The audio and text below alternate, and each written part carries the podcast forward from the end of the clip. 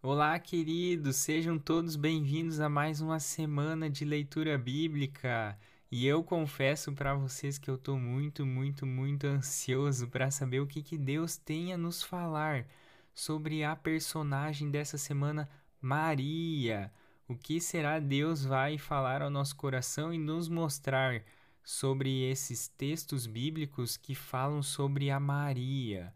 Afinal, quem era Maria? E é isso que queremos descobrir também um pouquinho nessa leitura de hoje. Mas de uma forma geral, o relato do Evangelho de Lucas me encanta muito porque ele é um relato feito por um médico, ele é como se fosse uma pesquisa histórica. E isso, para mim, mostra muito da evidência dos fatos, de tudo que aconteceu na trajetória de Jesus e principalmente esses primeiros anúncios sobre o anúncio do nascimento de João Batista e também sobre o anúncio do nascimento do próprio Jesus. São muito, muito impactantes, rico em detalhes e encontros e desencontros e glorificação ao Senhor. Por isso, eu acho muito, muito fantástico e enriquecedor esse texto. E eu quero perguntar para você quem era Maria? Quem é Maria, na verdade? O que que Maria significa para você? Por isso, diante do nosso texto, não vou focar agora no anúncio de João Batista e também em toda a questão ali do Zacarias e tudo mais. Isso você pode ler, refletir também, mas a gente quer focar nessa semana na personagem Maria. Por isso, quem era Maria? Uma virgem moça chamada Maria. Ela era de Nazaré, ela era prometida a casamento com José. E ele formariam, né, como famílias, eles formariam uma descendência davídica. Maria era uma mulher agraciada, favorecida porque o Senhor estava com ela.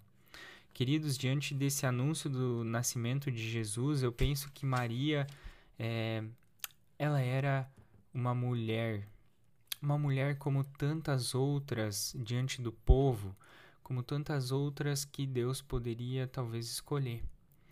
Mas eu quero focar no aspecto agora no versículo 29. A gente vê ali que Maria era gente como a gente. Maria fica confusa. Imagine a situação de Maria. Imagina você agora, mulher, que está aí nos ouvindo, que está refletindo esse texto também junto com a gente. Imagina você, mulher, receber a visita de um anjo e saber que você agora seria a portadora de o Salvador, do Messias. Imagina tudo isso, a confusão, o temor, o medo.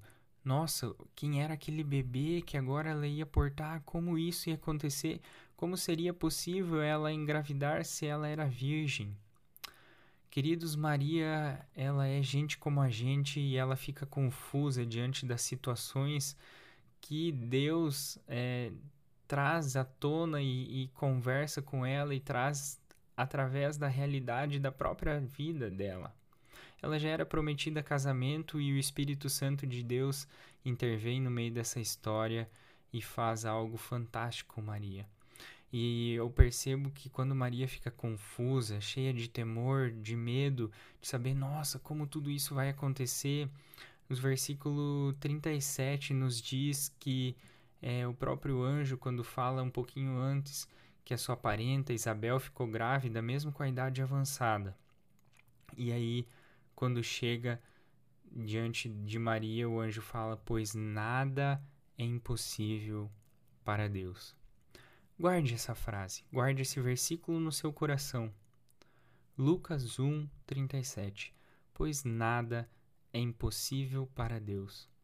Deus é um Deus grandioso, um Deus que muda histórias, que muda realidades e que a gente vê que transforma também a realidade e a vida da Maria, que mesmo ela sendo gente como a gente, cheia de temor, de confusão, de medo, de insegurança, talvez, de saber, meu, o que, que está acontecendo? Talvez a gente olhe para a nossa vida, nossa, o que está acontecendo com diversas situações?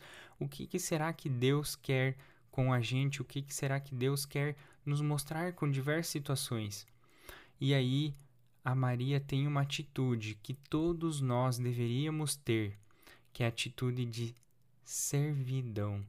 Maria diz: Sou serva do Senhor, que aconteça comigo tudo o que foi dito a meu respeito. Maria confia em Deus, mesmo diante de confusão, de temor, de medo das coisas que ela é vulnerável, como eu e você, porque ela era uma humana como a gente. Ela era gente como a gente. E por isso, diante de tudo isso, ela diz que ela confia em Deus porque ela é serva de Deus.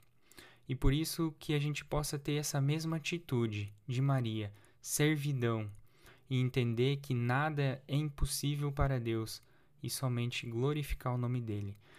Aqui quem falou hoje com vocês é o missionário Guilherme Berno da Meuc Joinville e eu desejo que Deus abençoe sua vida e que Deus transforme a sua realidade também a partir daquilo que ele quer e tem falado também ao seu coração. Deus te abençoe.